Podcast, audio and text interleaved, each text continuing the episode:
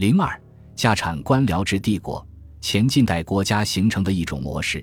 这里所要表述的荀姓在清朝统治形成中的核心作用，取决于将这一帝制晚期国家理解为一种家产制统治形式。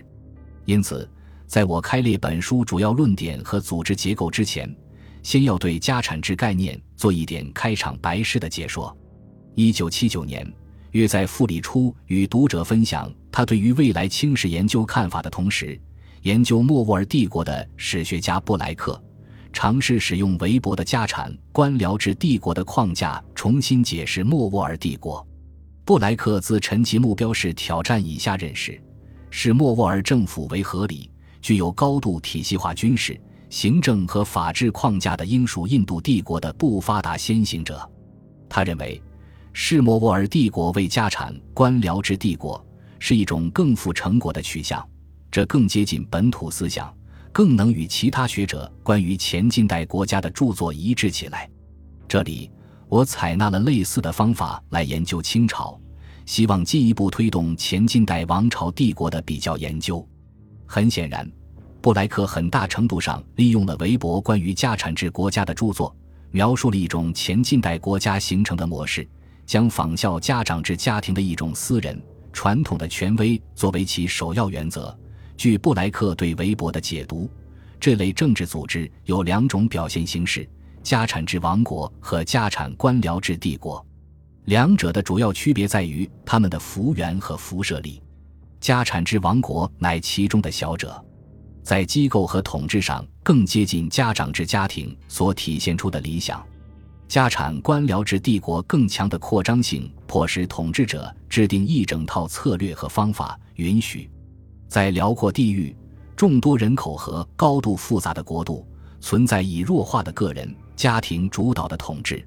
这些策略和方法中最重要的是统治者培植家产制依附者。这些人在正规的行政机器之内可以担当文武官员，故而有利于垄断任何中央统治者权力的两种决定性的来源。作为一个整体的社会的收入，我们称之为赋税。以及军事与维持治安的权利，艾利亚斯的这一表述与韦伯原有的重点有些不同。他认为，最具决定性的权力杠杆不是军事和司法，而是军事和财政。然而，韦伯和艾利亚斯都同意，由那些首先要忠诚于个人而不是王朝或机构的士兵所组成的军队，形成了一切家产制机器的基础。由于其规模和复杂性。家产制皇帝的军队分成两个集团：皇帝的私人家内士兵以及主要属下的士兵，后者注定听命于他们的指挥官，而不是皇帝。在民事领域，家内控制向外延伸，这产生了家产制之外的官员，他们既非依存者，也非官僚，只是在一个处于家产制王国的家内机构向高度官僚化体系的近代国家过渡的中间型机构工作。因此。一个家产官僚制帝国的制度结构内的官缺界定的并不严密，安排的并不完美，这显然不同于现代官僚制度职责分明的层级制。那些在家产官僚行政中的官员，因个人条件、忠诚、家族和地位及读写等技能而被选中，没有固定的薪俸做酬劳。这些官员被赋予了其他各种好处。比如有权得到应上缴国家的某些收费、赋税或物品。从现代观点看，这可以说是包税或腐败。韦伯和埃利亚斯也都强调，随着高度商业化经济的出现，以利润为导向的垄断或说商业主义，在维持家产制国家方面起到了日益重要的作用。在这种环境之下，统治者有效地将商业巨富纳入他的私人依附者网络。成为家产制统治的一个支柱。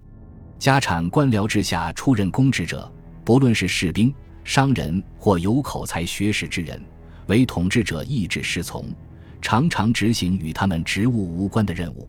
家产制统治者要求他们官员的个人忠实和效忠，这样的统治者无视现代的私与公之间或个人与职务之间的区别，设法使属下成为家内依附者。简言之。每一个家长制统治者的目标，是将每一个利己主义的臣降至卑严屈膝的奴才。家产制国家形成绝非静态，可能是在结构上有极大变化的过程。上面最后一句是对事实上存在着的鲜活对抗过程的精炼表述。在中国帝制晚期历史中，这一不断的权力博弈表现为一条紧绷的线，